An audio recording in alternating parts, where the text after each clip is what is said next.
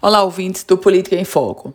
As atividades presenciais na administração direta e indireta do governo do Estado já estão começando a retornarem, isso de forma muito gradual.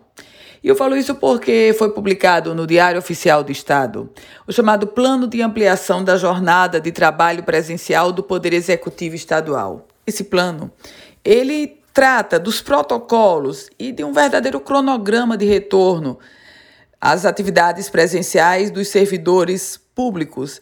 E aí, não só servidores públicos, mas também dos bolsistas, dos estagiários. Os servidores comissionados, aliás, vocês lembram, eles já começaram as atividades desde o iníciozinho do mês de agosto, desde a semana passada, e a gente tratou sobre isso aqui no nosso Política em Foco. O plano de ampliação da jornada de trabalho presencial, ele foi estabelecido pela Secretaria de Administração junto com a Secretaria Estadual de Saúde.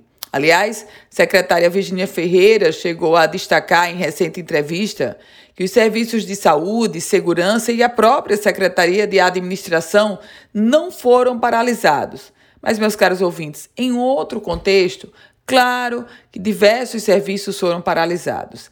E as etapas agora contidas nesse protocolo, nesse decreto, trata momento a momento dessa retomada das atividades presenciais. Agora, é bom sempre lembrar: retomada de atividades presenciais exige muito cuidado de todos nós, porque a pandemia, infelizmente, continua por aí.